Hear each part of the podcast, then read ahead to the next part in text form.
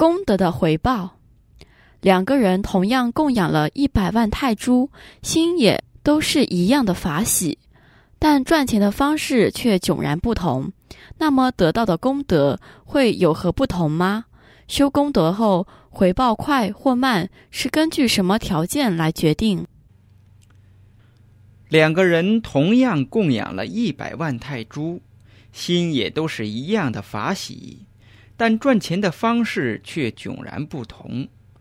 那么得到的功德会有一点不同，就是赚钱难的人，因为要非常的勤奋，所以当功德回报的时候，会比赚钱容易的人来得快。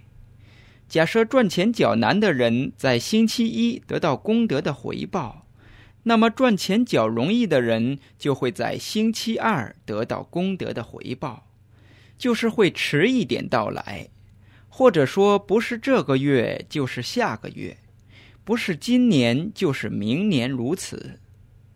总之会迟上一些，但是因为心是一样的明亮，所以会得到一样的功德回报。假如将得到一千万，那么就都一样的得到一千万。修功德回报的快或慢，与布施品接受者、布施者等等有关。例如，布施品来自正当的行业，而不是偷他人的来修功德。如果是偷来的，那当自己富裕之后也会被偷。虽然得以富有、得以快乐，但是自己却不得使用，而是被他人来代替使用。